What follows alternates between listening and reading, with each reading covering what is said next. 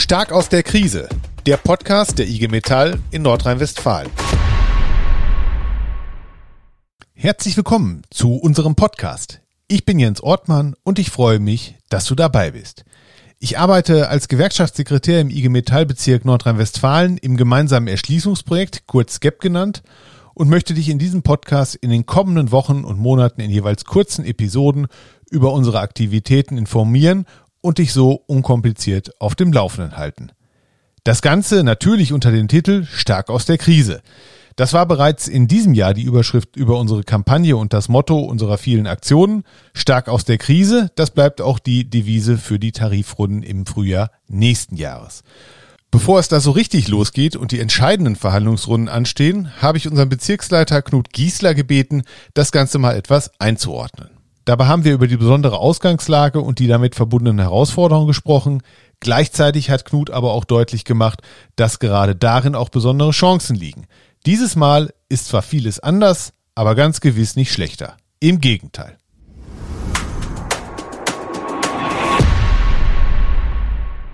Knut, wir treffen uns wenige Tage vor Weihnachten und wollen einen Ausblick machen aufs neue Jahr. Das ist ja nicht unüblich, aber das neue Jahr geht ja gleich äh, besonders los, nämlich mit gleich mehreren Tarifrunden für die IG Metall in Nordrhein-Westfalen.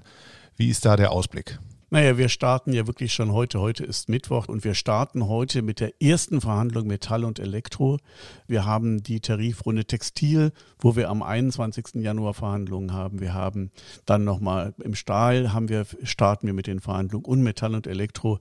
Das heißt, das Jahr 2021 fängt tarifpolitisch für uns richtig, richtig heiß an.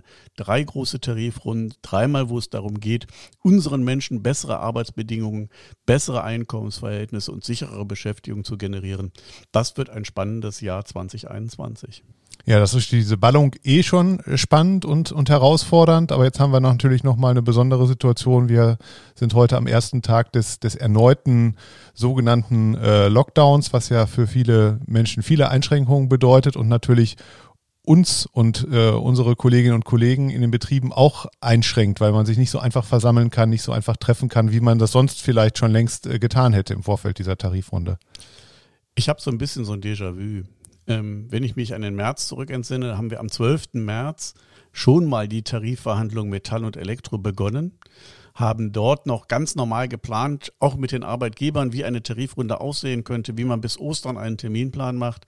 Und das war ein Donnerstag, und dann ist über das Wochenende alles anders geworden. Es kündigte sich der erste Lockdown an durch die Covid-19-Pandemie. Und wir haben dann eine Woche später am 19. einen Tarifabschluss gemacht, der, glaube ich, der Situation angemessen war. Ähm, wir haben da drin stehen, dass wir uns nach Beendigung der Pandemie den Zukunftsthemen wieder zuwenden werden.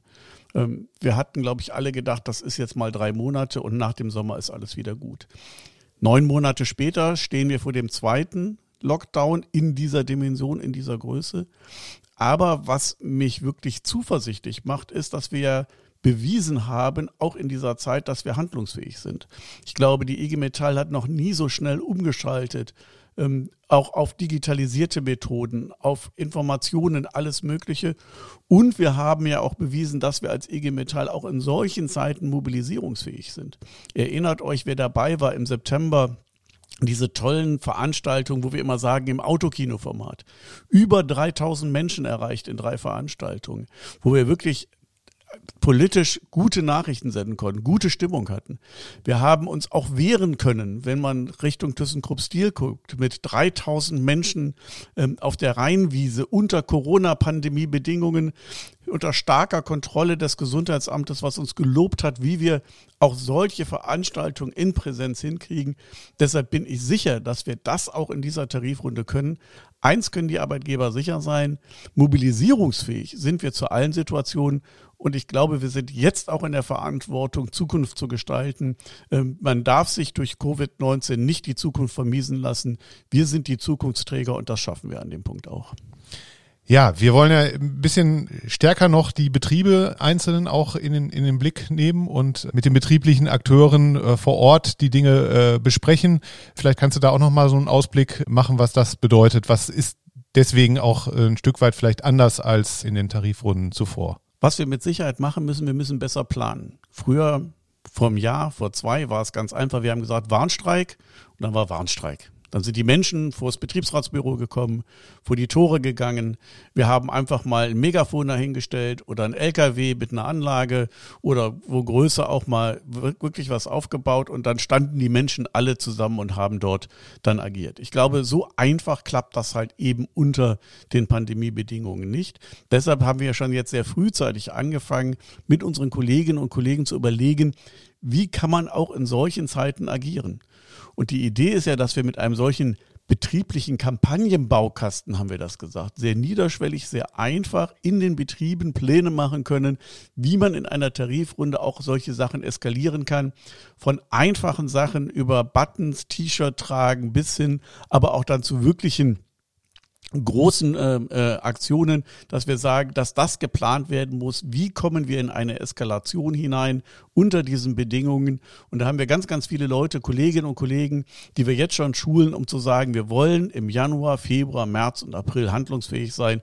Und ich bin sicher, dass wir das mit diesen vielen tollen Kolleginnen und Kollegen, die wir haben, gerade in den Betrieben auch hinbekommen. Das ist auch das, was jetzt äh, sozusagen vorbereitet wird und wo das Material für produziert wird, dass wir tatsächlich im Januar dann in diese betrieblichen Workshops einsteigen können und mit den Betrieben gemeinsam was entwickeln können. Da können ja auch Chancen drin liegen, weil man ein Stück weit die Tarifrunde auch maßgeschneidert möglicherweise auf seinem Betrieb dann auch gestalten kann. Ne? Das ist ja das Schöne. Wir haben früher sozusagen war es der generelle Aufruf. Heute sagen wir, wir gucken uns Betrieb für Betrieb an.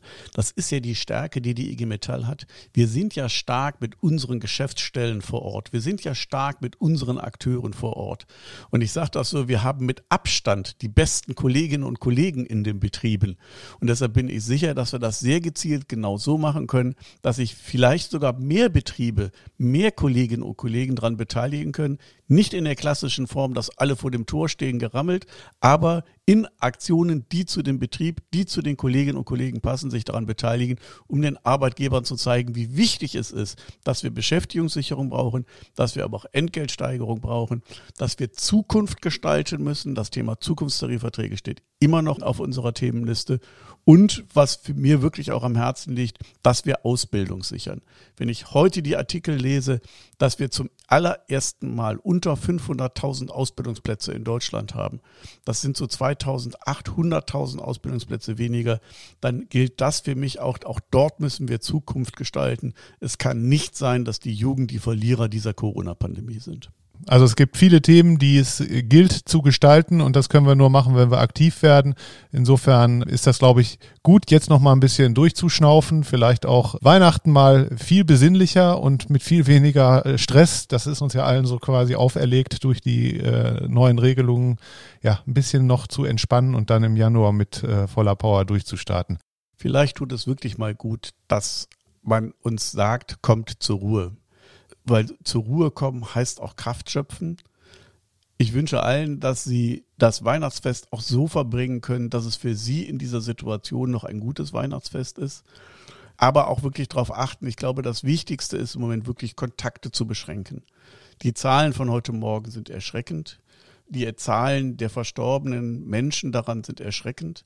Und ich glaube, uns geht es darum, zur Ruhe zu kommen, innezuhalten, aber auch mit Zuversicht nach vorne zu blicken. Ich bin sicher, dass wir Zukunft gestalten können und wir lassen uns von nichts abhalten. Weder von Arbeitgebern noch von Pandemien.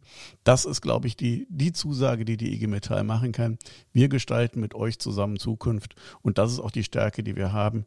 Wenn wir zusammenhalten, ist alles möglich und dann kommen wir auch stark aus der Krise.